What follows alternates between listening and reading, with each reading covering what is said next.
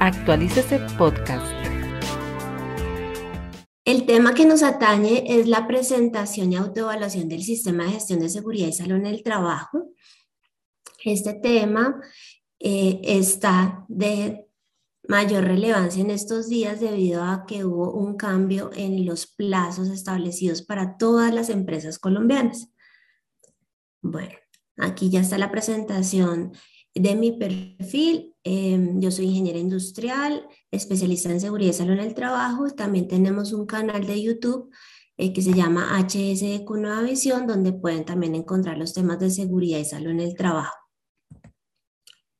Bueno, para entrar en contexto de estos em, requisitos legales, quiero primero darles la introducción de lo que ha pasado eh, frente al marco de legislación y luego ya nos centramos en la evaluación de los estándares mínimos.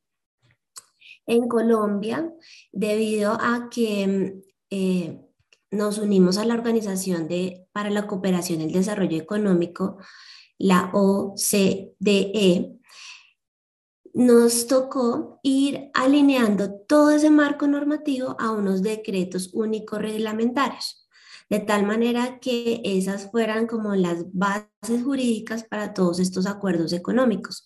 Hay decretos únicos reglamentarios como para cada eh, sector. Entonces tenemos salud, transporte eh, y demás. Hay uno para trabajo.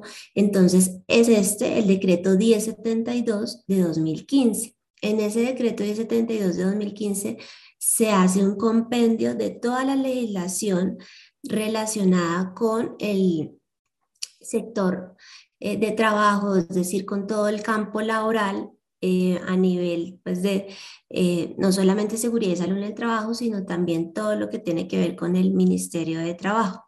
Pues, la idea fue tratar de compilar todo, ¿no? Pero pues es, es difícil y quedaron, digamos que la mayoría o, los, mm, o la legislación más importante y más relevante. Dentro de esta legislación está el sistema de gestión de seguridad y salud en el trabajo, que también, de acuerdo con este marco normativo, o estos eh, acuerdos comerciales, pues son como las bases mínimas para asegurar que tenemos eh, unas empresas que cumplen con un mínimo de eh, requisitos a nivel de seguridad, a nivel de salubridad, a nivel em, incluso de, por ejemplo, temas de sindicalismo o de esclavitud, o sea, como unos mínimos, ¿cierto? Para poder comerciar con nosotros eh, como un país que cumple también los requisitos legales. De ahí, del decreto 1072, que recordemos que es en el año 2015, viene una resolución, que es la resolución 1111-2017, donde nos dice, eh, miren, vamos a eh, verificar que usted esté cumpliendo con el apartado del sistema de gestión de seguridad y salud en el trabajo. Esta resolución la derogan por la resolución 0312 de 2019 y entonces eh, dicen, ok, mire, eh, nosotros queremos verificar que ustedes cumplan con el sistema de gestión de seguridad y salud en el trabajo.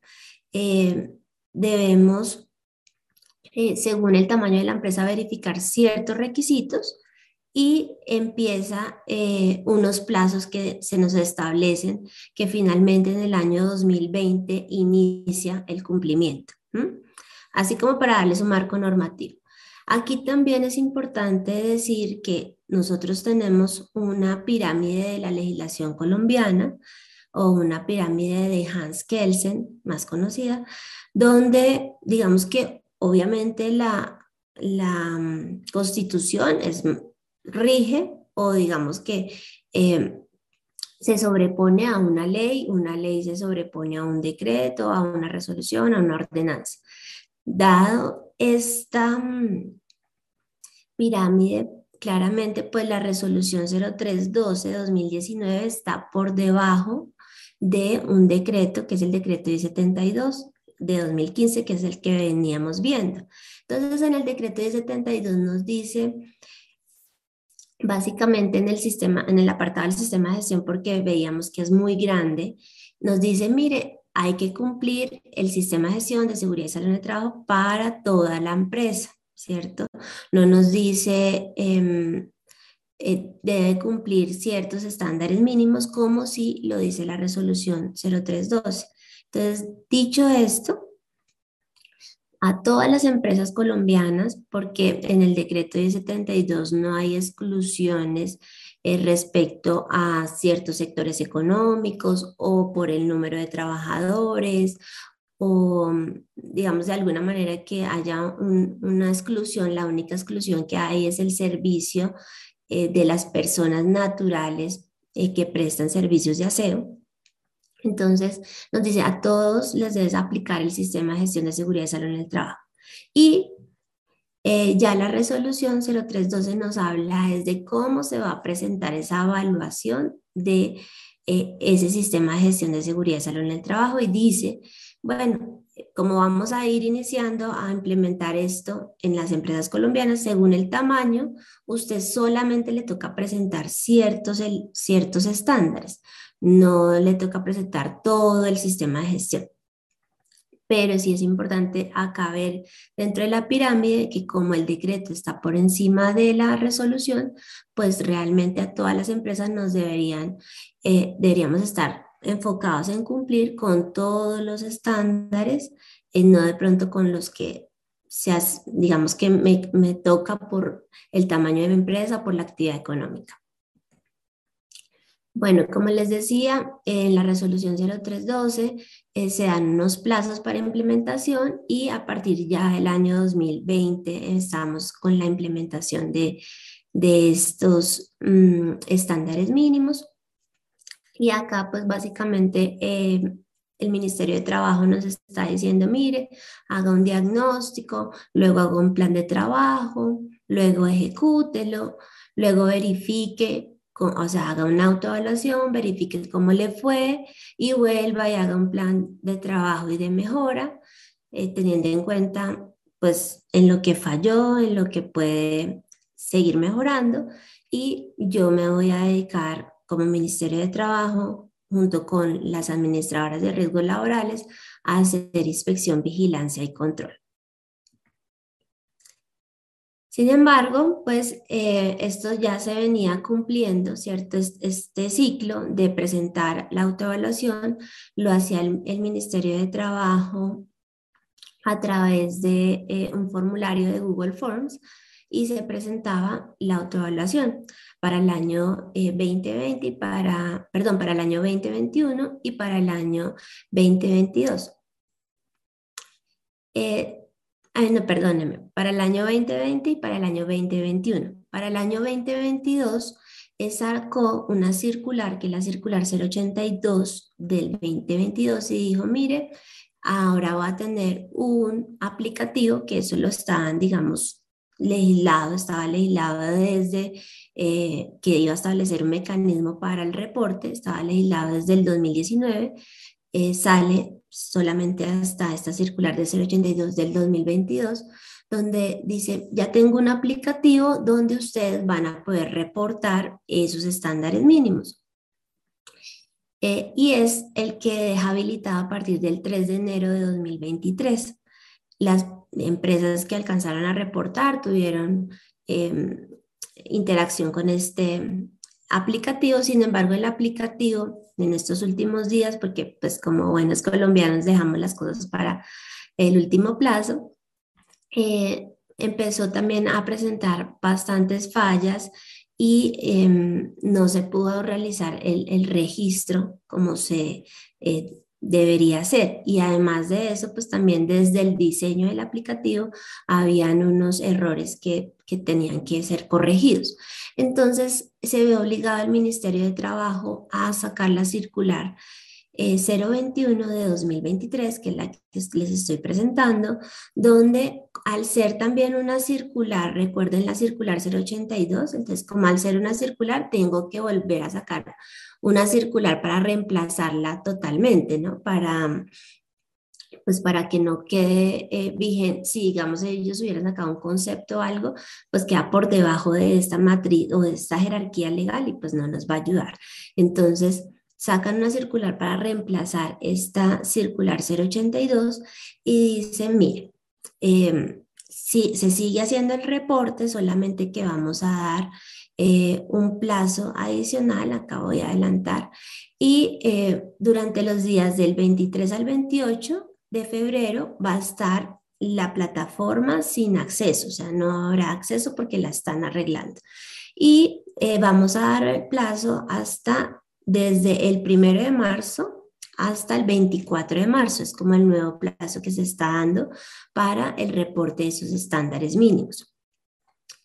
Eh, que también nos dice acá, pues que sigue vigente lo que la circular, em, incluso 071 que venía del año 2020, pero bueno, aquí eh, nos habla de, la circular 082 del 2022, donde eh, nos dice, hay que hacer la, o sea, todas las empresas, ¿cierto? Hacen su plan de trabajo en seguridad y salud en el trabajo ese plan de trabajo debería estar conforme, ¿cierto? Al sistema de gestión de seguridad y salud en el trabajo, según el decreto 72 de 2015. Las empresas lo que van a hacer es una autoevaluación o una evaluación de los estándares mínimos que le aplican según la resolución 0312. Ahorita vamos a ver cuáles serán esos estándares y todo para, para ver qué es lo que me esté aplicando a mí. Pero vuelvo y hago énfasis en que según el tamaño de la empresa y según el nivel de riesgo, pues le aplicarán ciertos números de estándares a presentar o a, a evaluarse, pero que la empresa debería estar cumpliendo todos los estándares eh, es el deber ser por lo que le aplica el decreto 1072 de 2015. Entonces, dice, bueno, todas las empresas en diciembre eh, eh, deberán entonces hacer esta evaluación de estándares mínimos. Si en esa evaluación de estándares mínimos hay una puntuación menor de eh, igual o menor de 85%, deberá entonces hacer un plan de mejoramiento. Ese plan de mejoramiento sí lo deberá presentar tanto al eh, Ministerio de Trabajo como al ARL y em, lo deberá eh, realizar a partir del primero eh, de enero del año siguiente. Y también, pues acá nos dice que la evaluación eh, la deberán hacer pues en la plataforma indicada por el Ministerio de Trabajo, que, en este caso pues es la plataforma que nos da el Sistema General de eh, Riesgos Laborales y eh, se deberá pues hacer a partir de, o sea, ya se puede hacer a partir del mes de enero del siguiente año hasta, pues como se había contemplado, hasta el último día hábil del mes de febrero del, de ese siguiente año. Eh, bueno, y acá nos dan un correo para las personas que tengan dudas, eh, quieran eh, exponer sus casos, porque hay bastantes casos en que pues, es una plataforma, no se da respuesta, entonces hay un correo como para atender todo este tipo de solicitudes y especialmente en, digamos, en lo personal, creo que no darán respuesta a todas las solicitudes, sino que por lo menos usted como empresa tenga su correo enviado, su evidencia de que solicitó el apoyo de acuerdo con, con el lineamiento que se dio, ¿no? Bueno, dicho este marco, entonces tenemos acá el sistema de gestión de seguridad y salud en el trabajo, ¿qué es? Básicamente es, un... Em, sistema de gestión que como está alineado también a todos los estándares de las normas ISO, entonces está alineado al planear, hacer, verificar, actuar, pero en, en el marco de qué? En el marco de mejorar la seguridad y salud en los lugares de trabajo.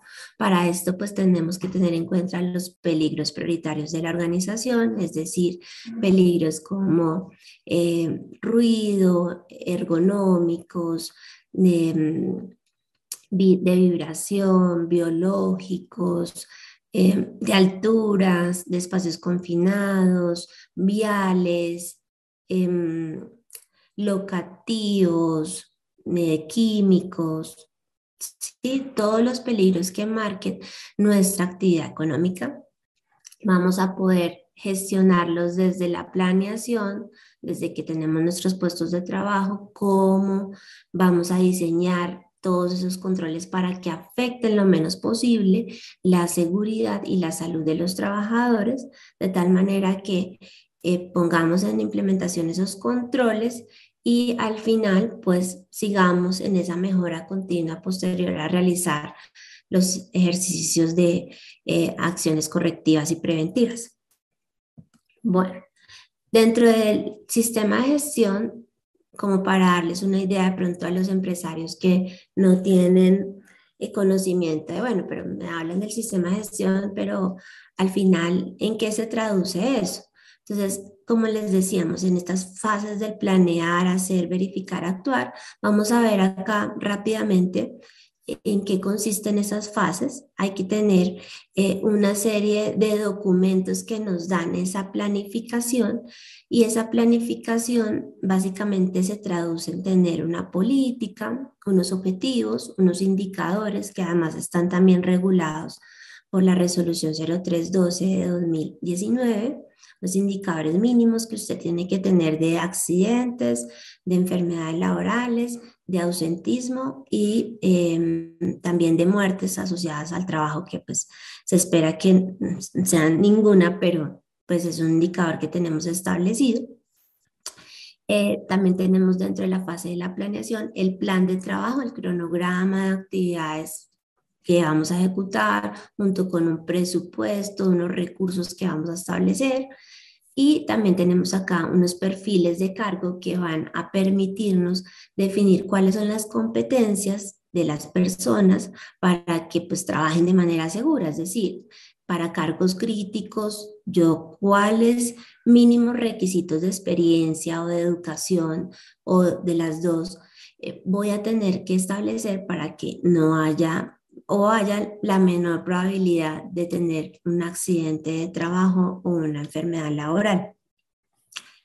Dicho esto, entonces, en la planeación deberemos entrar en los peligros prioritarios para que luego no estemos haciendo eh, cosas genéricas. Ah, bueno, vamos a hacer un plan de trabajo genérico. No, hagamos un plan de trabajo que se centre en estos peligros prioritarios para poder realmente afectar o impactar lo que nos va a producir accidentes de trabajo o enfermedades laborales.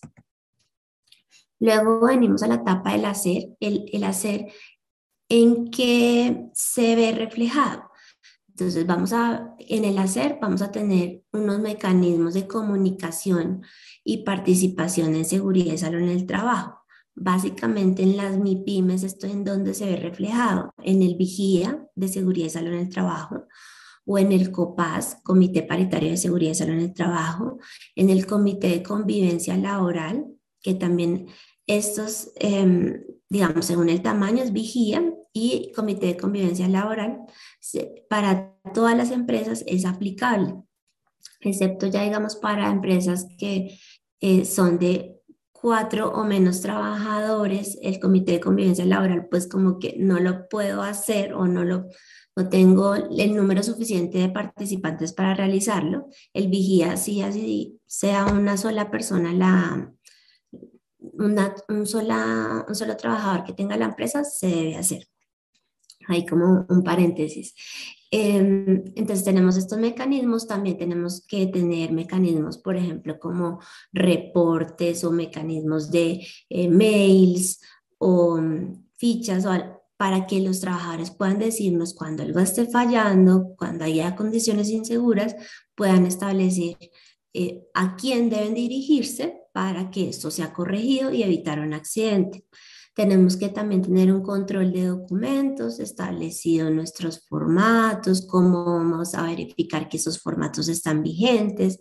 Eh, tenemos que también tener unos procedimientos de trabajo seguros, divulgarlos a los trabajadores, tener el cumplimiento de los requisitos legales, identificar cuáles son esos requisitos legales que para mi sector económico especialmente me aplican o según los peligros que yo tengo establecidos me aplican.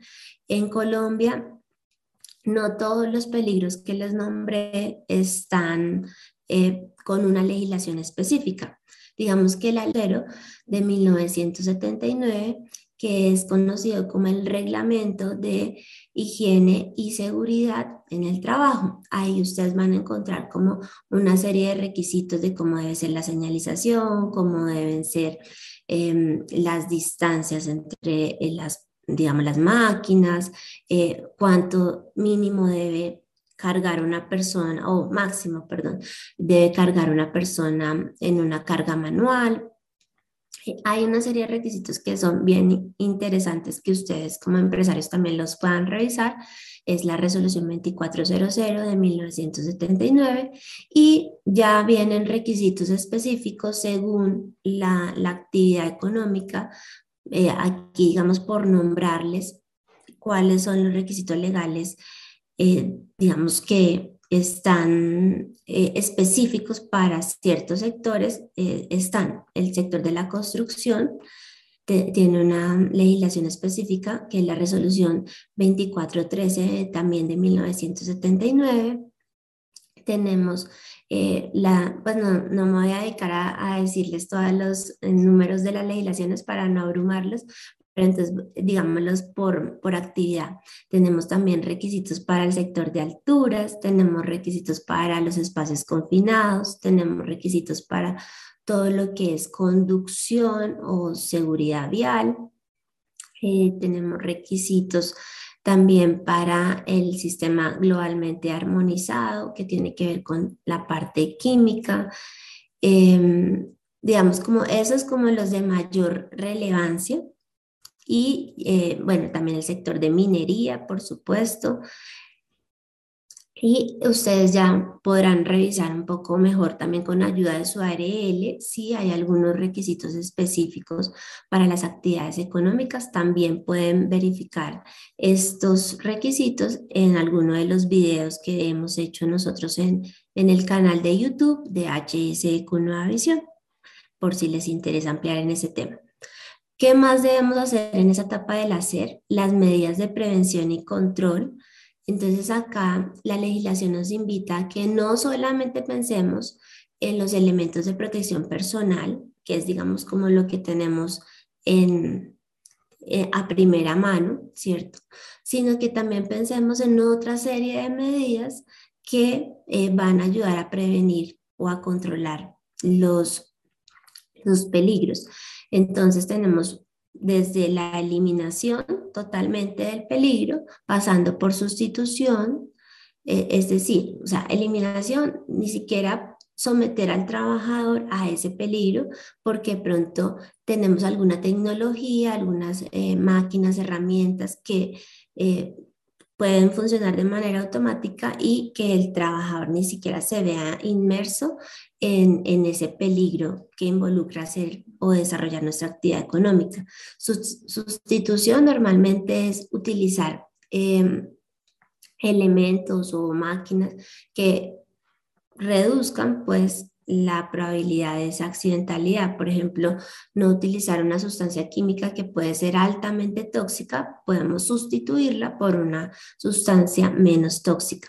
Controles eh, de ingeniería, todo lo que podamos tener en nuestras eh, máquinas y herramientas para mitigar los efectos de posibles accidentes de trabajo, enfermedades laborales, ejemplo, eh, cabinas isonorizadas para evitar el ruido, antivibratorias, con guardas de seguridad para evitar que nuestras manos se puedan cortar.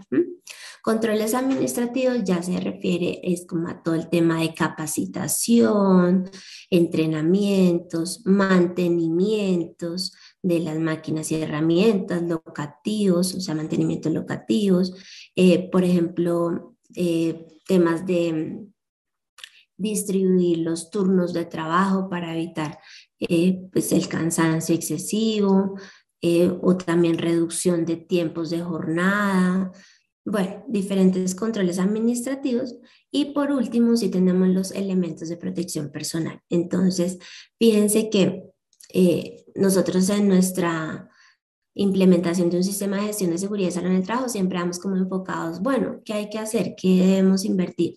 Poner de pronto señales, ¿cierto? Que estarían dentro de los controles administrativos, señalización y elementos de protección personal eh, es, digamos, como que lo que la legislación nos invita, eso es lo último que usted debería hacer. Primero piense en cómo realmente prevenir y controlar esos peligros. También tenemos acá los procedimientos de trabajo e instructivos que lo veíamos también dentro del control documental. Mediciones ambientales en seguridad y salud en el trabajo. ¿Esto qué quiere decir? Realmente cuando tenemos peligros eh, físicos como iluminación, ruido, eh, vibraciones, ¿cierto? O también químicos, eh, exposición a sustancias químicas. Nosotros deberíamos, ¿cierto? Hacer unas mediciones para saber qué tanto, qué tan nocivo es el ambiente de trabajo. Entonces se hacen unas mediciones higiénicas, incluso también, por ejemplo, de temperatura, también, por ejemplo, NOTS, que tenemos una oficina, aquí no hay nada más para estudiar, pues deberíamos hacer una evaluación del puesto de trabajo. Incluso dentro de esas mediciones del ambiente de trabajo también podríamos considerar el diagnóstico de riesgo psicosocial, porque también es sabido que tenemos un peligro importante que es el peligro psicosocial y que pues afecta eso sí que a todos los sectores, a todas las industrias. Bueno, Aquí también tenemos las capacitaciones en seguridad y salud en el trabajo, aspectos de seguridad y salud en el trabajo para todos nuestros proveedores y contratistas y eh, todo el tema de prevención, preparación y respuesta ante emergencias, más conocido como el plan de emergencias. En verificar, ya vamos a verificar que todo esto lo estemos cumpliendo. Básicamente la principal medida es a través de inspecciones de seguridad y salud en el trabajo. También vamos a poder hacer auditorías del cumplimiento del sistema de gestión y aquí también está la parte donde la resolución nos invita a hacer la evaluación de esos estándares mínimos eh, y vamos a verificar que todo se esté cumpliendo. Si hay cosas por mejorar. También nos invita a la legislación, haga gestión del cambio. Eh, de acuerdo con esas nuevas cosas que se van presentando, eh, incluyalas a su sistema de gestión y eh, finalmente esto, estos resultados ya se van a la alta dirección para que revise cómo puede eh, seguir manteniendo el sistema de gestión, disminuyendo accidentes, disminuyendo enfermedades laborales o previniéndolas porque puede ser que no se haya presentado nada. Y eh, pues en, eso, en ese ciclo de mejora continua, por supuesto también estarán las investigaciones de accidentes de trabajo y de enfermedades, ¿cierto? Y todas estas acciones de mejora para volver y continuar en el siguiente ciclo de, planear el nuevo año, ¿cierto?, de trabajo en seguridad y salud en el trabajo.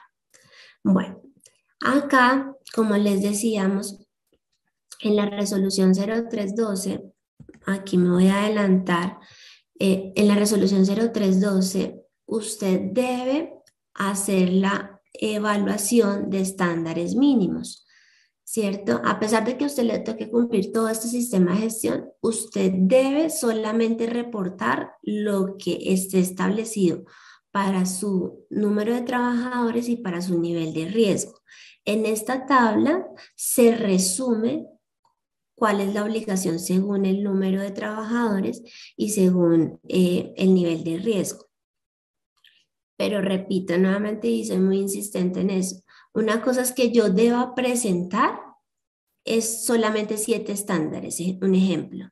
Y otra cosa es que yo deba cumplir eh, todos los estándares, porque realmente es como la empresa debería estar protegida en los temas de seguridad y salud en el trabajo, para que las empresas no se queden como con eh, la idea de que todo esto que les he mostrado del sistema de gestión de seguridad y salud el trabajo le aplicas a, a empresas que tienen los 60 estándares.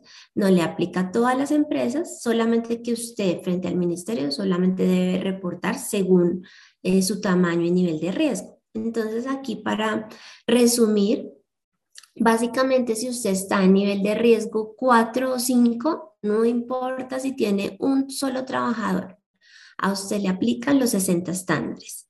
Entonces ahí es muy importante eh, definir pues que, cuál es ese nivel de riesgo 4 y 5. Esto está dado por su actividad económica. Ya vamos a ver unos ejemplos. Acá para las empresas de nivel de riesgo 1, 2 y 3, entonces sí va a importar el tamaño o la cantidad de trabajadores. Si tenemos de 1 a 10, va a ser 7 estándares, mientras que si tenemos de 11 a 50, incluidos 50, vamos a tener 21 estándares. Una empresa que tenga 51 o más trabajadores ya le va a aplicar los 60 estándares. Y bueno, en las unidades agropecuarias ya es un tema eh, súper puntual, ¿cierto? Que ha definido la legislación y ellas pues solamente les va a aplicar tres estándares siempre que tengan hasta 10 trabajadores. Y si no, pues ya empieza a regir eh, según el tamaño. Acá entonces, ¿cómo es esto de, bueno, pero qué nivel de riesgo soy yo? Esto está establecido para la actividad económica principal y eso lo establece quién, em, digamos que en la práctica, la ARL. Cuando usted va y se afilia como empresa a la ARL o Administradora de Riesgos Laborales, ellos van a verificar pues eh, qué actividad económica principal aparece en su RUT o en su registro único tributario y ahí va a aparecer eh, cierto código asociado a su actividad económica y eh, según eh, ese RUT que está establecido, bueno, ese, ese, listado de actividades económicas que ya quedó establecido en el decreto 768 de 2022, que tuvo un, cambio hace muy poco, ¿cierto? Antes teníamos otra legislación que para que la nombramos que genera confusión. Entonces, acá eh, se establece según esa actividad económica qué clase de riesgo es. Claramente, pues las de riesgo 5 son actividades más peligrosas que las de riesgo 1, como vemos acá pues en esta diapositiva para darnos una idea. ¿Eso también en qué afecta a las empresas? Pues si usted tiene una actividad más riesgosa, pues tiene que, al final de cuentas, la ARL es como un seguro para eh, los trabajadores. Entonces, si llegara a pasarles un accidente de trabajo, una enfermedad laboral, pues tienen eh, un seguro, ya sea eh, para las prestaciones económicas como para también las prestaciones asistenciales, ¿cierto? Entonces, obviamente, entre más eh, peligrosa sea la actividad, es decir, nivel de riesgo 5, la tarifa de cotización que debe pagar una empresa por trabajador pasa del 0.522% hasta el 6.96%. Eh, por ciento. En algún momento, en 1994, se planteó en el decreto 1295 que esto eh, entre las empresas fueran más seguras y demostraran que no se iba a haber accidentalidad, pues dentro de esa tarifa iba a haber como em, una tarifa máxima y una tarifa más baja. Pero bueno, esto no se ha llevado a cabo en estos, en estos años, entonces igual, esto es, lo, esto es lo que nos toca pagar, accidentes o no se accidenten las personas, ¿no? Es, es importante acá entender que la resolución 0312 nos está diciendo eh, por, por la actividad económica, ¿cierto? Que nosotros tengamos, eh, se va a establecer unos niveles de riesgo. Y aquí entender los conceptos de centros de trabajo. Entonces, cuando nosotros tenemos eh, centros de trabajo, nosotros podemos establecer una, un, digamos, un nivel de riesgo diferente o una actividad económica no, perdón, una clasificación de nivel de riesgo diferente.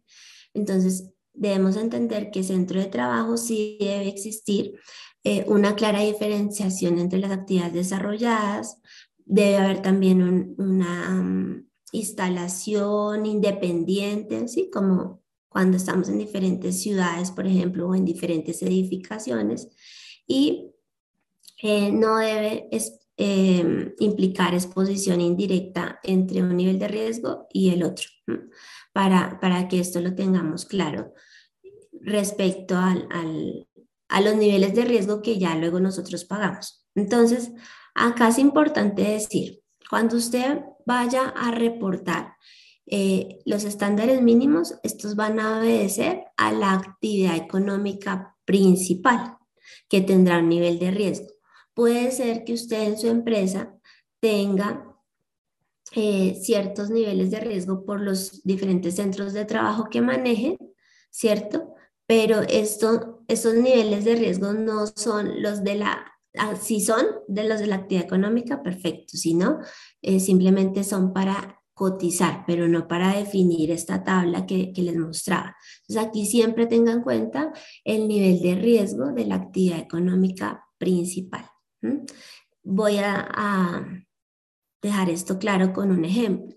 Tenemos una empresa de nivel de riesgo 1 donde tienen eh, su oficina, pero de pronto tienen dos o tres personas que hacen eh, mensajería en moto y entonces la ARL ha definido que eh, estas dos o tres personas son de riesgo 4 eh, o de riesgo 5. Nosotros como empresa debemos reportar para nuestra actividad principal, entonces nos aplicaría, digamos que la empresa esté en este tamaño de 11 a 50, nos, nos aplicaría reportar los 21 estándares mínimos oh, pero tengo estas tres personas con nivel de riesgo 5 o 4. Mm, ¿Reporto aparte por esas personas? No, esas personas simplemente están eh, para, para la ARL o para esa actividad en un, en un centro de trabajo distinto. Que ese, digamos, es otro error, ¿cierto? De las ARLs. Em, pero esa es la realidad en la que estamos. Entonces, hay una diferenciación de, niveles de riesgo y estas personas, por ejemplo, eh, deberían simplemente eh, cotizarse por nivel de riesgo 1, a pesar de que están expuestas por su cargo a pues, unas situaciones más peligrosas, pero esa diferenciación no debería hacerse porque no cumple con los criterios de centro de trabajo, ¿cierto? Pero bueno, esa es, otro, es otro, otra discusión y eh, definitivamente eso debemos dejárselo a consideración de la ARL y que ella, por ejemplo, si usted está en esta situación y usted dice, ah, ¿cómo así que me aplicas eh, pagarle al mensajero por nivel de riesgo 1? Deberá notificarle a la ARL que tiene esta situación, que por favor le indique en qué nivel eh, de riesgo se debe cotizar, si, si su actividad principal es tal, para que eso quede como la evidencia y debidamente eh. Bueno, también la resolución nos dice, mire, eh, no solamente usted tiene que reportar unos estándares mínimos, sino que también tiene que tener como una persona responsable de su sistema de gestión. Entonces acá básicamente eh, la legislación separa el diseño de la implementación. En la legislación colombiana tampoco está claro qué es diseño ni qué es implementación. O sea, no hay un, marco legal que nos permita tener como bastante eh, ilustración al respecto. Pero entendemos nosotros que diseño, pues será como toda esta fase de la planeación, de lo que veíamos del PHBA. Entonces será la planeación y luego ya la implementación será el hacer, verificar y actuar. Acá nos dice entonces que eh, para las empresas que tienen que cumplir solamente tres y siete estándares, pues puede tener eh, una persona en el diseño que mínimo sea un técnico con un año de experiencia y curso de 50 horas. Y ya en la implementación, usted puede, señor empresario, eh, tener a alguien de su nómina un trabajador, pero tiene que tener un curso de 50 horas, que ese curso pues lo consiguen de manera gratuita en las diferentes ARLs y hay otras entidades también que, que lo dan de manera gratuita. Y ahí ya usted pues eh, no tiene que tener a la persona para el diseño, sino solamente la, la persona de su empresa con 50 horas. Para las empresas de 21 estándares, sí, todo el tiempo, tanto en el diseño como en la implementación, mínimo tienen que tener a un tecnólogo eh, de seguridad y salud de trabajo con dos años de experiencia y el curso de 50 horas. Como mínimo, se puede también contratar profesionales o especialistas o incluso personas con maestría, pero como mínimo tiene que tener es un tecnólogo. Y ya para las empresas que tienen que cumplir los 60 estándares, pues mínimo si debe ser un profesional en seguridad y salud en el trabajo con también el curso de 50 horas. Actualícese podcast.